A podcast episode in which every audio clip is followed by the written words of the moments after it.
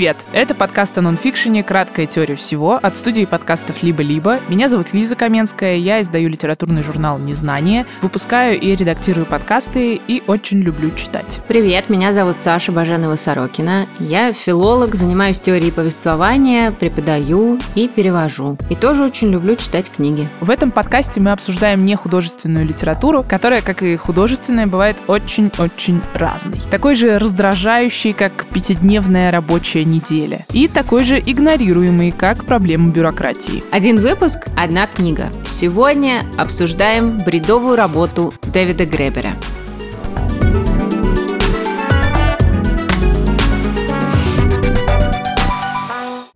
Бредовая работа американского антрополога и политического мыслителя Дэвида Гребера вышла в 2018 году, а уже в 2020 в переводе Армена Арамяна и Константина Митрошенкова в издательстве «Ад Маргинем». Вообще, Дэвид Гребер, он умер буквально пару лет назад, был рок-звездой антропологии, анархистом, участником Occupy Wall Street, э, такого протеста по следам финансового кризиса 2008 года, и, по словам некоторых, изобретателем лозунга «Мы 99% но и в целом очень обаятельным публичным интеллектуалом. Для него была важна не только академическая деятельность, но и практика. А его книги — это труды не только ученого, но и человека, горящего своими идеями и искренне желающего что-то изменить. «Бредовая работа» — это предпоследняя его книга, а, написанная по следам его же эссе о феномене бредовых работ 2013 года оно вызвало бурную реакцию, и читатели стали присылать ему описание своих работ разной степени бредовости, и как раз на эти качественные данные он опирается, пытаясь ответить на вопрос, почему столько людей получают деньги за бессмысленный труд, и почему мы игнорируем эту проблему. Сегодня обсудим, может ли ученый быть активистом и зачем читать книгу, которая обнаруживает какую-то проблему, но особо не предлагает для нее решений.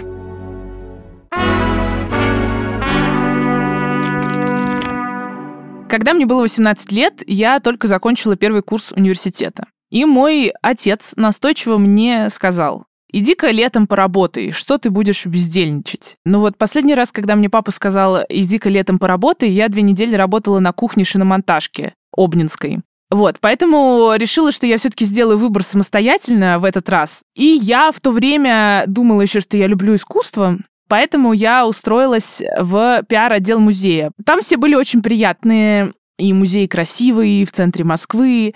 Но в чем заключалась моя работа? Я работала на вернисажах, которые всегда проходили по понедельникам, когда музей был закрыт. Мне нужно было прийти ближе к вечеру, но где-то за два часа до, собственно, вернисажа. И сначала бегать по мелким поручениям, например, от хаба охранников к хабу пиар-службы. И это постоянно было типа, алло, здравствуйте, Виктор Александрович, вот э, ваш э, подчиненный не хочет нам открывать. А, а вы принесите нам бумажку. Да у нас есть бумажка. Вы скажите, вы нам разрешите по бумажке пустить?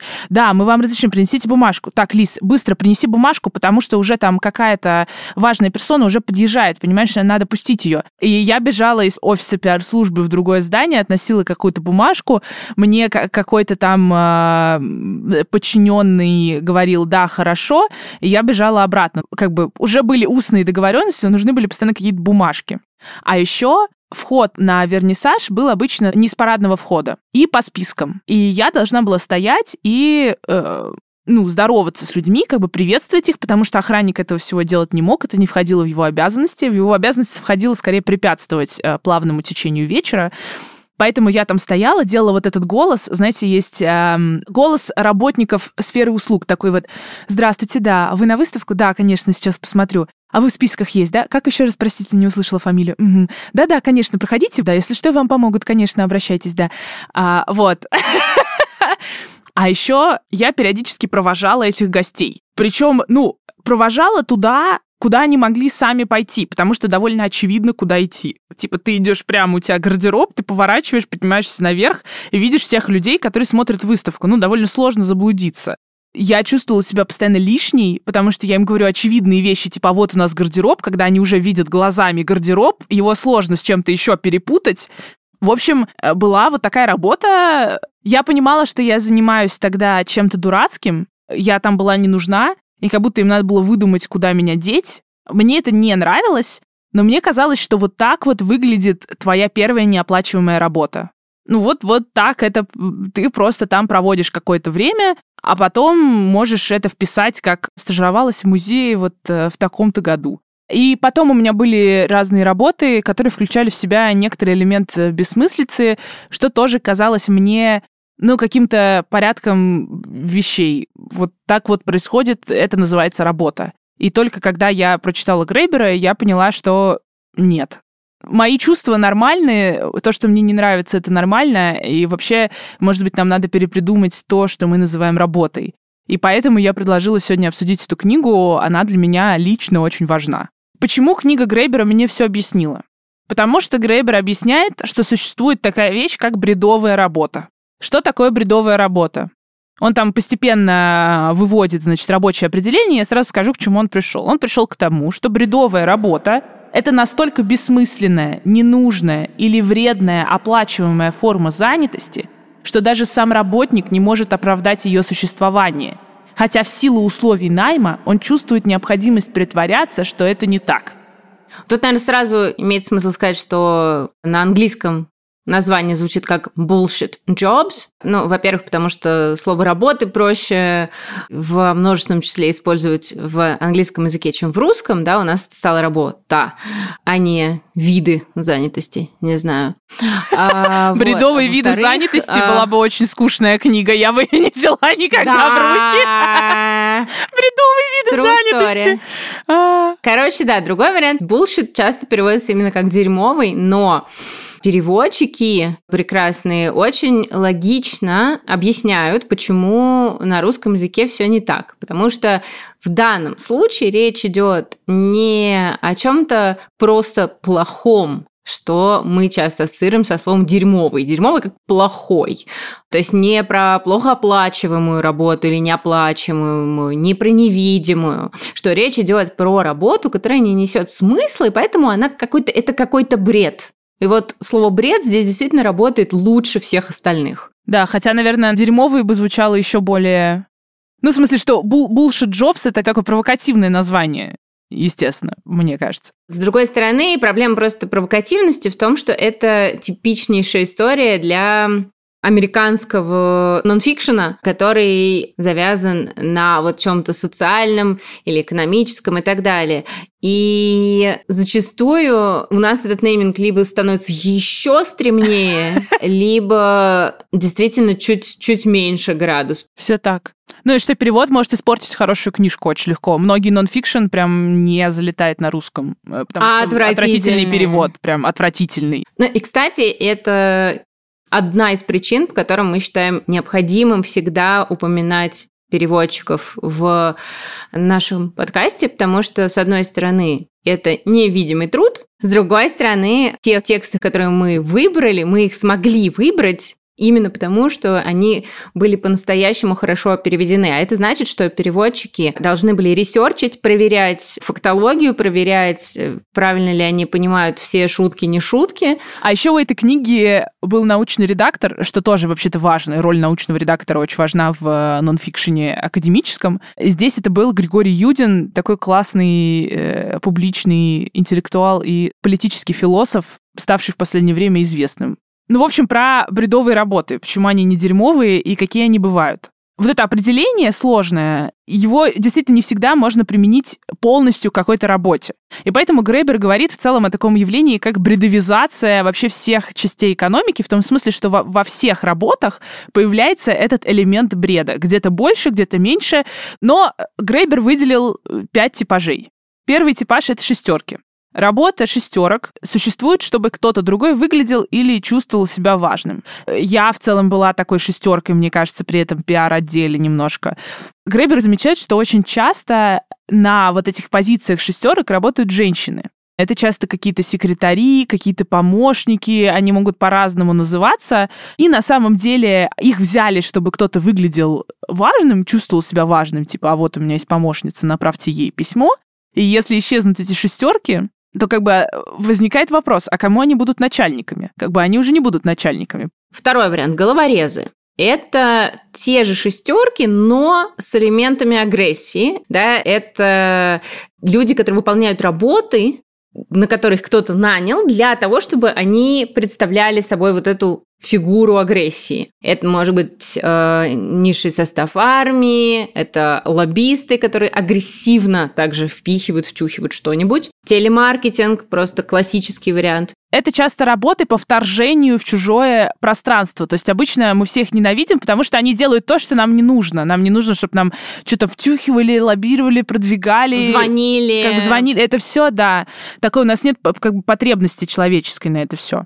Третий типаж — это костыльщики. Костыльщики решают проблемы, которые вообще-то по-хорошему не должны возникать. Цитата. Это рядовые сотрудники, работа которых заключается в ликвидации ущерба, причиненного небрежным и некомпетентным начальством. То есть часто начальству не хочется что-то менять или им выгодно что-то не менять, и поэтому они нанимают каких-то людей, которые постоянно латают э, какую-то дыру, которая прорывается, они ее латают, она прорывается, как вот в меме, где такая плотина, и там кто-то нашлепывает такую маленькую, знаете, вот эту вот э, такую штучку. И я, в принципе, была таким костыльщиком, потому что в этом музее очень легко было починить систему договоренностей. Но почему-то никто ее не чинил. И вот я бегала с этими бумажками из здания в здание, потому что кто-то сверху не смог решить эту проблему и сделать так, чтобы мне не надо было никуда бегать. Говоря об бредовизации работы, вот у меня никогда не было работы, которая была бы целиком такой, да, но при этом в роли костыльщика я оказывалась постоянно как преподаватель, в том числе как раз тоже с бесконечной бюрократией, которая удивительным образом работала, например, потому что университет каждый год решал перейти на новую интернет-платформу, и каждый год тебе нужно было заново заполнять все э, срочно вчера, потому что сейчас все не будет работать, включая расписание, потому что мы перешли на новую платформу. Каждые вступительные экзамены начинались с того, что «а теперь мы обучим вас новые штуки. Господи. Это настолько всегда было поразительно, и с каждым как бы Новым годом становилось все более и более странно. Почему нельзя один раз сделать так, чтобы все остальные люди могли нормально пользоваться системой? Нет, смысл был в том, чтобы каждый раз вот что-нибудь поменять. Четвертый вариант бредовой работы – галочники. Галочники нанимаются для того, чтобы организация могла заниматься тем, чем она на самом деле не занимается. То есть вместо выполнения каких-то понятных действий, которые помогли бы работе этой организации, галочники занимаются либо подготовкой к этой работе, либо опросами, связанными с этой работой. Например, у Гребера есть трагическая история в книге про женщину, которая была нанята для того, чтобы заниматься в доме престарелых досугом пожилых жителей. И вместо того, чтобы ежедневно предоставлять этот досуг, она ходила с опросами о том, какой досуг люди бы предпочли. А затем все опросы, которые она сдавала своему начальнику, начальник запихивал куда-то, и больше их никто никогда не видел. А на следующий день уже другие желания. Нам нужны уже новые опросы. Что мы будем делать вечером? Нужны опросы. Да. Как мы удовлетворим потребность? Надо сначала понять, какая она у всех, спросить. Мы сейчас спросим всех. Да. Трагедия работы галочников — это то, что они осознают, что их работа препятствует достижению цели. То есть этот пример про дом престарелых, он грустен тем, что эта женщина искренне хотела бы устраивать досуг всем. Она туда устроилась, чтобы устраивать досуг. А она не может. Пятый тип бредовой работы — это надсмотрщики. Там есть два варианта. Это либо люди, задачи которых распределять работу между сотрудниками, это такая противоположность шестерки, то есть это ненужные начальники. Э, работники могут сами решить, э, чем им заниматься и когда вполне успешно. Э, либо второй вариант — это когда задача ставить бредовые задачи, контролировать их или иногда даже создавать бредовые рабочие места. Просто когда ты сидишь и думаешь, ну вот мне за что-то платят, и вот сейчас мы кого-то наняли, надо, чтобы этот человек чем-то занимался. Как меня взя- взяли туда на работу слэш-стажировку, мне же надо чем-то заниматься. Вот я сижу, чем-то занимаюсь. Зачем? Непонятно абсолютно. Ну и Грейбер говорит, что это далеко не полный список всех бредовых работ. Он еще потом упоминает, например, громоотводов, Это такие люди, которые существуют специально, чтобы на них сливался весь гнев. Либо, например, какие-то сотрудники корпораций, которые должны заниматься там каким-нибудь э, тимбилдингом или делать так, чтобы тебе было комфортнее, удобнее, приятнее там работать, какие-то мероприятия. В итоге они как бы никому не нужны, все на них ходят с грустным лицом. Ну, короче. Ты же наверняка смотрела сериал «Офис» э, американский. Нет. Нет, не смотрела. Но, в общем, там, в принципе, очень интересно и очень много иллюстрирован Гребер, не специально, офис гораздо раньше вышел. И один из самых несчастных людей во всем сериале – это HR-специалист. И я заметила, что Гребер тоже часто пишет про HR-щиков что вот это люди, которые оказываются все время то громоотводом, то галочником, то костыльщиком, и, и, и так по кругу. И это один из персонажей, которым я больше всего пережив... сопереживала всегда в сериале, потому что это невыносимо. Ты не понимаешь, как так можно работать вообще. Короче, в чем, э, вот если подытожить все эти типы, о чем говорит Грейбер? Что на всех бредовых работах человек осознает, с одной стороны, что вся его работа или ее элементы, они бессмысленны, они бредовые, при этом понимает, что ему за это платят деньги, ему платят деньги за то, чтобы притворяться, что эта работа не бредовая. Он не может просто сидеть и говорить, ой, да это как бы фигня, я не буду делать. Или да, я делаю, и, и это фигня. Тебе надо создавать иллюзию, что все это имеет какой-то смысл. Иллюзия полезности, да. И для себя в том числе, чтобы немножко сохранить кукуху, как бы, да, и иллюзию полезности. И, собственно, поэтому на меня эта книга оказала такое терапевтическое воздействие, потому что она объясняет, что есть другие варианты сохранить кукуху. Как бы не обязательно просто притворяться, что раз все так есть, то все так и должно быть. Для меня очень важно, что эта книга политически заряжена что Грейбер в ней прям говорит, что я анархист, я вообще надеюсь, что скоро государство падет, что скоро все мы будем счастливыми и перестанем притворяться, что мы делаем что-то полезное, хотя на самом деле нам просто нужны деньги, чтобы платить за квартиру и не сдохнуть от голода.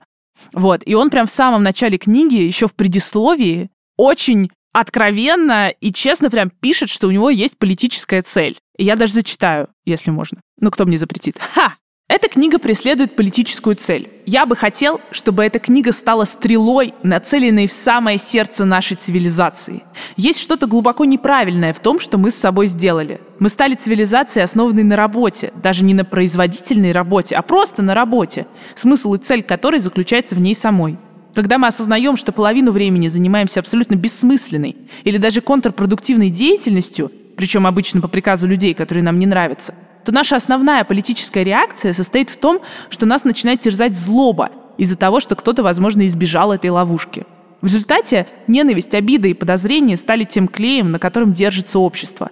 Это катастрофическое положение дел. Я хочу, чтобы это закончилось. если эта книга сможет хоть как-то приблизить этот конец, то ее стоило написать. Один абзац про все, о чем говорит Грейбер и что он хочет не все люди, которые берут эту книгу в руки, ожидают увидеть этот абзац и то, что за ним последует. Потому что действительно есть долгая традиция академических текстов, в том числе о политике, экономике, социологии, да, где принято анализировать проблему, находясь на определенном расстоянии от экшена, да, то есть мы просто умозрительно разбираемся с тем, что и как. Собственно, привет Фуко и надзирать и наказывать. Может показаться, что книга Фуко и книга Грейбера — это две похожих книги, они тем более выходят в адмаргинями, с похожими обложечками. В общем, кажется, что это какие-то книжки, которые вот рядом стоят, и они одинаковые про то, что в обществе все плохо, мы живем и страдаем, за что. Но на самом деле это две очень разные книги. Ну, вот реально. Э, потому что Фуко говорит о каком-то вечном механизме работы власти, а Грейбер, он не хочет говорить о вечном. То есть он прямо сейчас говорит, что сейчас мы все страдаем, и вот сейчас сейчас я хочу это изменить. Это как бы цель моей жизни. Это вот просто я, Дэвид Гребер, вот, вот так живу и вот так пишу. Да, смотри, то есть получается, что помимо академической традиции, про которую я сказала, э, здесь есть еще две, которые вот в его тексте видны, да, это традиция self-help.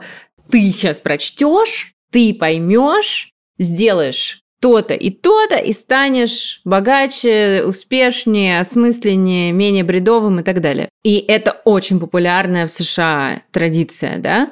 И есть еще одна традиция, которая не нонфикшн обычно, а просто другой тип словесности. Это политический манифест. А у Гребера эти три жанра складываются в один, и у тебя получается такая книжка, как э, избушка на курьих ножках в лесу, то одним поворачивается боком, то другим. И он причем еще классно сочетает вот это вот академический анализ и политическое, потому что он, например, говорит, да, вот меня бесит, значит, бредовая работа, там, я анархист, ля-ля-ля, значит, политический заряд, а дальше он объясняет, почему нам так сложно эту бредовость признать. Потому что нам говорят в традиционной, какой-то супертрадиционной экономической традиции, что работать хорошо, человек создан для труда, значит, возделывать землю, а, вот трудолюбие, такая работа в таком каком-то благородном смысле, что как бы работать хорошо.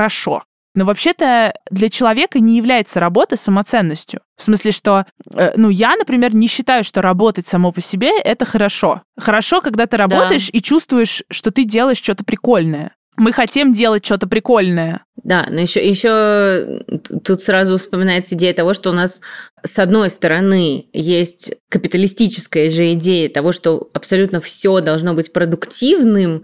С другой стороны, э, ты сталкиваешься с тем, что ты вроде как на работе, а не на отдыхе, и ты контрпродуктивен, потому что такова суть твоего дела некого, которое тебе назначили. Да, все так. То есть получается, что даже как бы ценности, созданные самим капитализмом, тоже в данном случае не получается встраивать в эту картинку. А еще мне нравится, что Грейбер э, напрыгивает на э, либеральные элиты. А, очень так мощно в какой-то момент. Кому же не нравится? Но да. просто это было неожиданно. Я не ожидала, что он сейчас напрыгнет. Причем напрыг очень осмысленный. Как бы, что он говорит? Он говорит, что в капитализме получается так, что если вы хотите зарабатывать, да, и вы, например, из, э, ну, там, не знаю, простой семьи рабочего класса, если вы хотите много зарабатывать, у вас теоретически есть шанс. Да, шанс может быть маленьким, но это возможно. Но если вы хотите производить ценность, это не всегда возможно, потому что ценности производят люди, которые, например, могут себе позволить в Нью-Йоркере три года стажироваться, не зарабатывая, потому что они могут жить в родительской квартире или, или потому что родители им дадут деньги. И я такая, блин, да, ну, да, как бы я, я начинаю понимать, почему кто-то хочет просто тупо много зарабатывать, потому что это хотя бы возможно. И я тоже так думала, господи, хочется просто много денег, чтобы нажать escape как бы из этого всего. Э, ты сейчас, когда это формулировала, я поняла, что, э, ну, вроде совершенно вообще не схожая с этим книга никак. «Одинокий город» Оливии Лэнг. Там есть очень важный пункт, который говорит нам о том, что бессмысленность э, каких-то действий, одиночество, которое порождает мо городом и работой, и капитализмом, приводит нас к депрессии, которую мы затем лечим как нечто внутреннее, как проблему, которая, значит, с нами случилась, лично с нами, по личным причинам, условно, при том, что вообще-то у нашего психического нездоровья очень много причин именно внешних. И они очень часто связаны как раз с отсутствием ценности, отсутствием смысла. Да, и Грейбер, кстати, тоже об этом пишет, потому что он говорит, что вообще то, что мы чувствуем, не знаю, зависть к работе других, что мы чувствуем в целом, что в обществе много ненависти. Типа, почему вот есть человек, который получает удовольствие от работы, а я не получаю, и вообще это все как бы несправедливо и плохо. Есть ли какие-то варианты? И Гребер, ну, он, он, естественно, понимает, что ему этот вопрос зададут. Гребер на вопрос, что делать, отвечает так. Обычно в своих книгах я предпочитаю не давать рекомендаций по конкретным мерам государственной политики. Ну, такой, так себе self-help, как бы сами себе помогайте. Одна из причин – мой собственный опыт, который показывает, что если автор критикует существующее устройство общества, то рецензенты зачастую начинают спрашивать, так что вы предлагаете с этим делать? И ищут в тексте нечто похожее на рекомендацию, а потом ведут себя так, будто в этом и была вся суть книги. То есть он не хочет, чтобы его книгу оценивали по тому, насколько а, его предлагаемый вариант решения вообще действенен, воплотим и так далее. Потому что он говорит, я вам говорю о проблеме. У меня есть вариант, но не надо всю книгу и мою мысль оценивать по этому варианту. В общем, его единственный предлагаемый вариант — это безусловный базовый доход. Сейчас много денег государства уходит на работу людей, которые бредовую работу выполняют. И если как бы мы их всех лишим условно рабочих мест, и эти деньги поделим на безусловный базовый доход для всех, то это будет всем лучше. Потому что он говорит, что безусловный базовый доход поможет отделить источник средств к существованию от работы. И это решит вот эту вот проблему бессмысленной работы ради того, чтобы было что есть. Потому что тогда мы сможем сказать, нет, я не буду работать на плохой работе. И здесь он очень интересно, короче, Фуко цитирует, потому что он пишет, что Фуко, значит, на закате своей жизни увлекся БДСМ. Он такой, вот, в БДСМ как бы есть стоп-слово. А у нас, когда нас общество э, надирает и наказывает, так сказать, да, у нас стоп-слова нет. И он говорит, что это безусловный базовый доход может быть стоп-словом. Потому что тогда ты можешь уйти с любой работы, потому что ты знаешь, что ты ну, с голоду не помрешь. Ты как бы такой, все, я не готов, я не буду, я ухожу, я не умру, и я спокойно могу сказать нет. И мне прям эта идея тоже понравилась, потому что ну, понятно, что сейчас многие люди, у которых такая бессмысленная, бредовая работа, они просто, ну, заложники. Они такие, куда я пойду? Что я буду делать? У меня нет другой профессии, кроме как, вот, профессии, не знаю, костыльщика или галочника или еще кого-то. И про безусловный базовый доход, конечно, многие, как бы, когда об этом людям говоришь, они такие, ну все же перестанут работать. Все будут просто чесать пузо, плевать в потолок и ничего не делать. Но Гребер такой, блин, слушайте, как бы человек стремится к тому, чтобы как-то менять среду. Он стремится к тому, чтобы ну, производить смыслы. Ну, так устроена психология человека. Как бы ни, никто не захочет в здравом уме плевать в потолок. Это как бы признак депрессии обычно. С одной стороны, я как раз понимаю, и мне нравится, что Гребер фокусируется на самой проблеме. И помимо безусловного базового дохода, он э, не предлагает каких-то чудесных решений. Это как раз вызывает во мне больше доверия к нему как автору, э, потому что очень часто у меня есть ощущение бредовости как раз от self-help help, который объясняет, что вот мы сейчас, вы просто сделаете это, это и это, и все наладится. Just do it. Да, но с другой стороны, в мире, в котором мы живем, не будет безусловного базового дохода на нашем веку. Я вот так это ощущаю. Да, именно так, да. То есть есть проблема в том, что он очень ярко и хорошо показывает, что да, проблема есть, и дальше живите с этим. И вот это «живите с этим», оно, конечно, дается сложно. Не очень понятно, что с этим делать действительно. Как бы никакого э, катарсиса в конце не происходит, что он такой, и вот, вот как все это решить, я вам сейчас скажу. Нет, он просто такой, я не знаю, адьос. И стоит сказать, что это отсутствие катарсиса в конце длинного пути. Длинного пути. Может быть, слишком длинного. Мне важно было прочитать книгу, я собираюсь ее дочитать, хотя я сегодня в твоей позиции стувы, да, то есть сегодня я не, не, не, не успела дочитать книгу. Но вот то, что там в конце не будет света в конце тоннеля, это, конечно, расстраивает. Ну да, света не будет. Но, например, там очень много примеров, и некоторые примеры я ближе к концу, честно скажу, я подпропускала. Либо я так их очень бегло читала, потому что это вызывает эмоцию, а зачем мне сейчас три примера вместо одного? Или зачем мне здесь вообще пример? Это довольно очевидно. Но, но он пишет прикольно. Ну, я для себя решила, что хочу книгу дочитать во многом именно из-за истории, потому что он пишет очень бодро, но для меня иногда немножко, знаешь, то, что называется слишком борзо. А вот когда... То есть это вот его такое «я делал то-то, ходил туда-то, я классный». Да, ты классный анархистский чувак, да. А истории сами мне кажутся ужасно важными, потому что это возможность услышать людей, которых мы обычно не слышим, не видим.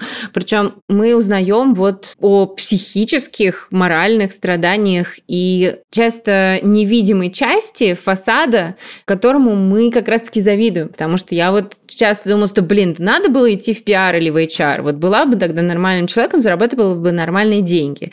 А потом почитаешь Гребер и такой, ну, может, может и нет, может и нет.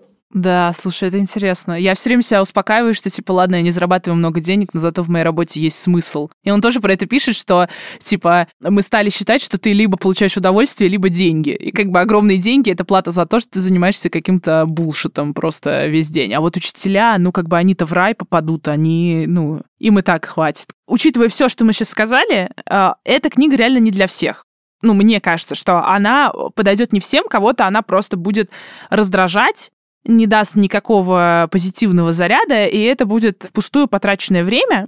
Мне кажется, что читать Грейбера стоит тем, у кого есть уже вопрос к миру. Какое-то недовольство, какое-то ощущение, что что-то в этом во всем не так. Мне все говорят, что мне должно быть более-менее прикольно или нормально, а мне не прикольно.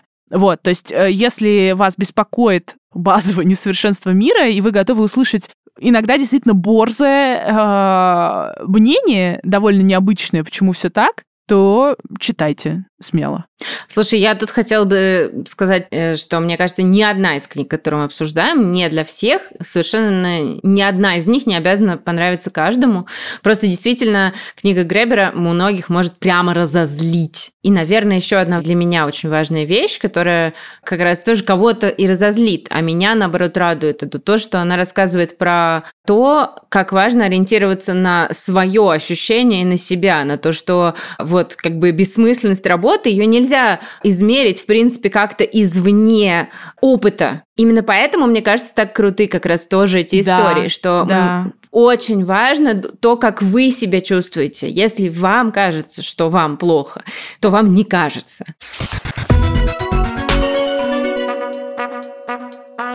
Что еще почитать, кроме Грейбера? Грейбера. Первая книга...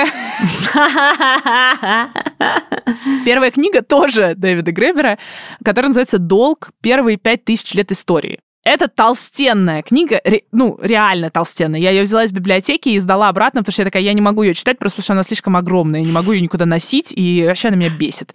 Толстенная книга о том, что мир работает не так, как нас учат в школе на экономике, что э, не было сначала никаких ракушек и шуб вместо денег, а потом кредитных организаций, а все вообще наоборот, что человечество основано на долге, чувстве долга, и на долги, которые совсем не обязательно было возвращать, и его суть была в том, что он не возвращаем.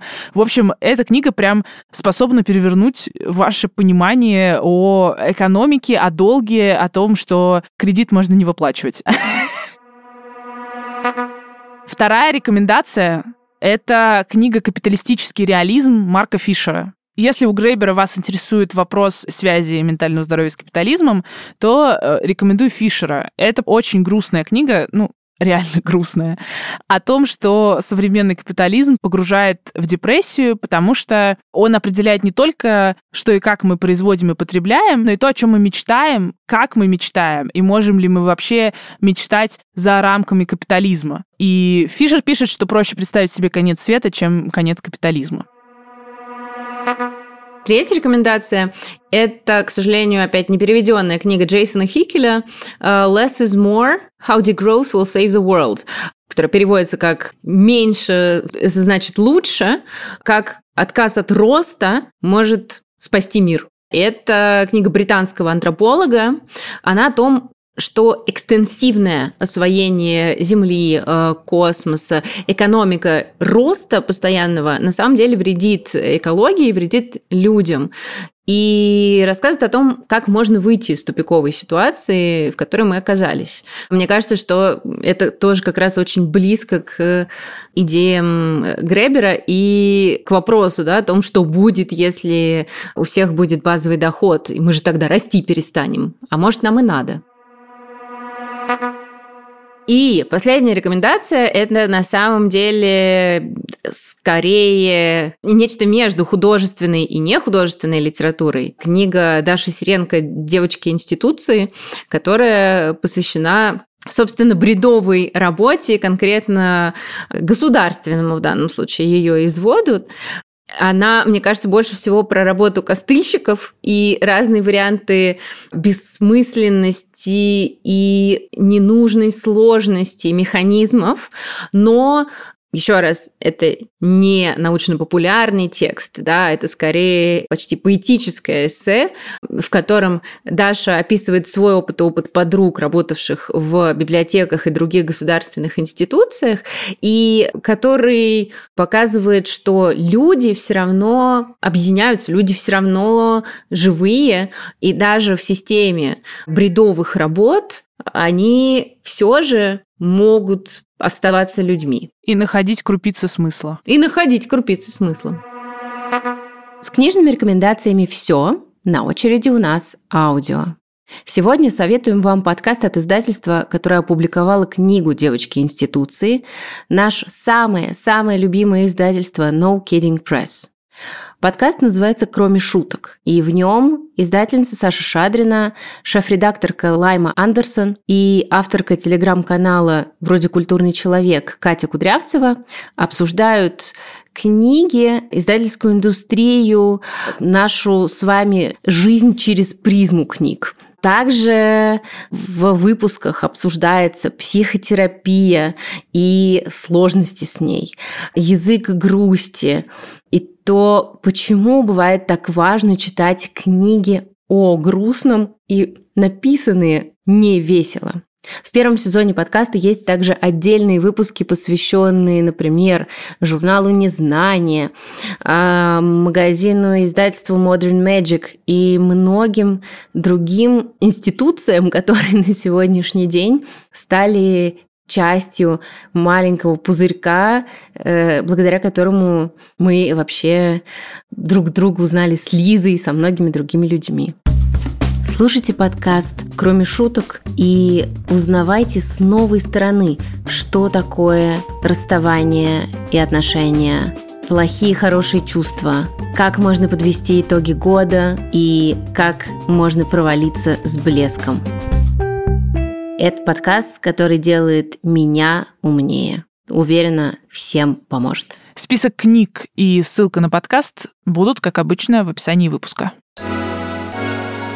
Спасибо, что послушали нас. Если мы вам понравились, то расскажите о нас друзьям, пришлите им ссылку, запостите ее в соцсети. А еще, это очень важно, поставьте нам оценку или даже напишите отзыв на той платформе, на которой вы нас слушаете. Мы будем очень рады, если вы оставите нам обратную связь. Это важно. И сделать это можно через наш телеграм-бот, ссылка на который есть в описании выпуска. Там же вы найдете и книги, которые мы упомянули. Это был подкаст «Краткая теория всего» от студии «Либо-либо». Над подкастом работали продюсерка Настя Медведева, редакторка Настя Якубовская, звукорежиссер Юра Шустицкий. Джингл написала Кира Вайнштейн.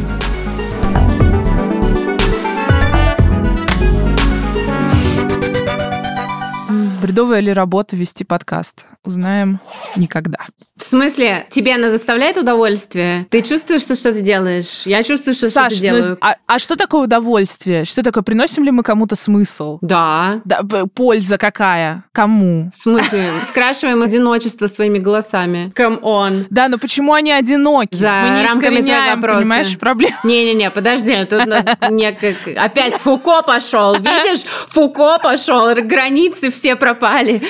Куда, куда он пошел. Я не знаю. Пошел слушать подкаст ученицы просто. А, а, а, да, вот так вот примерно.